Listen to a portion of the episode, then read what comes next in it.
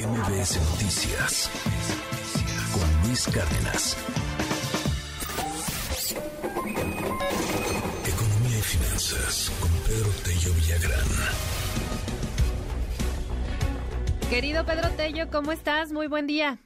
Sheila, buenos días, qué gusto saludarte a ti y también a quienes nos escuchan. Oye, pues ya nos platicaba René de, pues sí, de este proceso que inicia ya mercantil eh, contra de Interjet. Cuéntanos tú cómo ves esta, Pues esta mira, quiebra, estamos, hombre. eh, sí, adelante, adelante, perdón.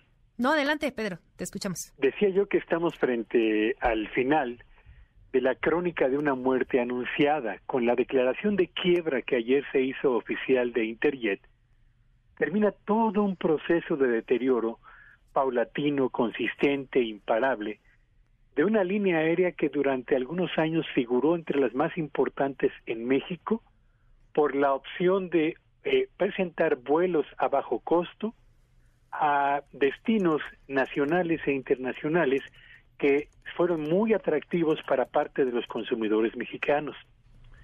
Sin embargo, problemas de administración interna que se fueron conjuntando al mismo tiempo con el enfriamiento de la economía mexicana provocaron, entre otras cosas, que Interjet fuera perdiendo altura, fuera perdiendo clientes y fuera acumulando adeudos que paulatina, paulatinamente se convirtieron en una auténtica bola de nieve contra la que ya no pudo literalmente eh, luchar.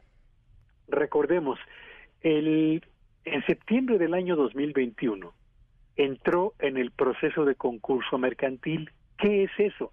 Un proceso de concurso mercantil significa que se otorgue una pausa para tratar de poner a la empresa en orden, renegociar la deuda con sus acreedores y al mismo tiempo crear las condiciones que le permitan una vez más reiniciar actividades para recuperar los niveles de rentabilidad y de presencia en el mercado que se perdieron por los problemas que fue acumulando. Eso ocurrió en septiembre del 2021 y todo el proceso de renegociación de la deuda con sus acreedores fue avanzando con tropiezos, pero fue avanzando. Sin embargo, el monto de los adeudos es tal y los problemas al mismo tiempo para inyectarle capital a una empresa que estaba prácticamente liquidada ya desde entonces impidieron que volviera a tomar pista para para intentar despegar.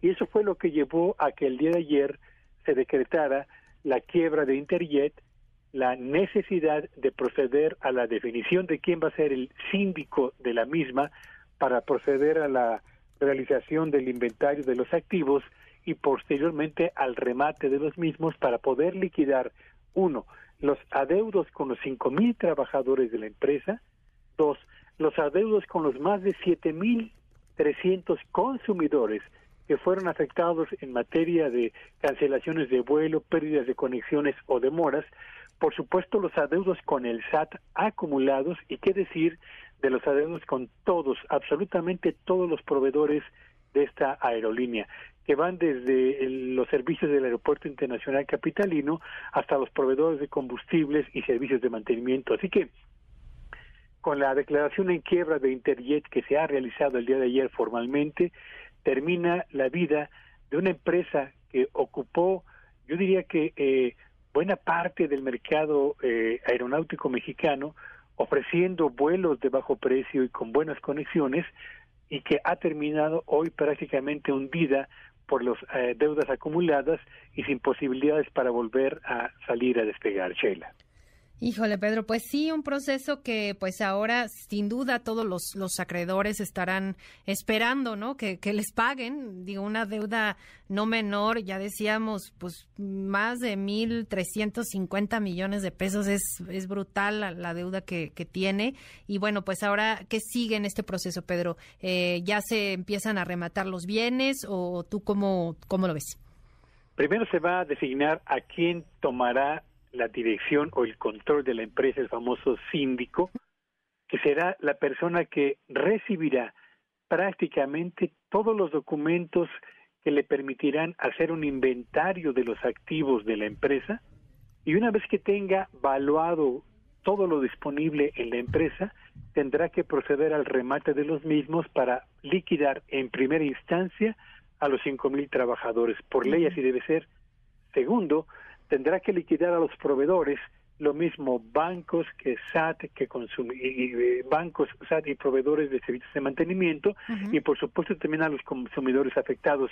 ¿De qué tamaño es la deuda real de Interjet? Eh, es difícil poder precisarlo en este momento. Yo hacía ayer algunos cálculos y, y sumando los 1.800 millones de pesos que declaran los 5.000 trabajadores que no les han sido pagados, más los eh, 144 millones que un laudo dictado el 3 de octubre del 2022 ordena a la empresa pagar a consumidores, más los 29 mil millones de pesos que el SAT decretó o declaró que le, eh, le deben, pues suma una cifra francamente ya muy grande. Y la pregunta es, ¿el valor de los activos de Interjet será suficiente para pagar a todos?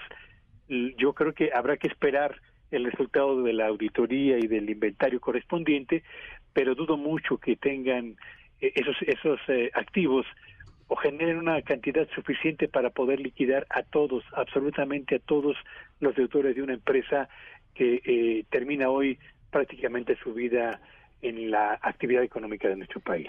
Así es, Pedro. Y pues sí, como decías, pues los cinco mil trabajadores que pues sí perdieron su trabajo, que muchos de ellos pues y además, ¿no? Con, la crisis que enfrenta sin duda esta esta industria eh, ha sido muy complicado en los últimos años. Eh, pues ahora esta espera, ¿no? Sin duda será un proceso me atrevo a decir largo porque en lo que se hace todo este avalúo y ya después que sale que salga a remate pues toda la pues todos los bienes digamos de, de la aerolínea pues sí será seguro pues un proceso un poquito largo no sí por supuesto. Va a tomar tiempo realizar el inventario después proceder al remate y luego hacer la convocatoria para que eh, se defina en el orden que la ley dispone a quién se va a pagar primero y por qué y durante cuánto tiempo se va a realizar este mismo proceso. Así que las empresas que son eh, que fueron proveedoras de Interjet y que tienen o que son ahora mismo también sus acreedores van a seguir pasando problemas para poder recuperar parte de aquellos recursos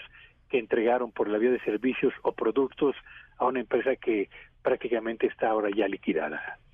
Muy bien, Pedro. Pues vamos a estar muy atentos. Por lo pronto, muchas gracias y te seguimos en tus redes sociales. Sígueme en Twitter en arroba Petrillo Villagrán y que tengan un espléndido día. MBS Noticias con Luis Cárdenas.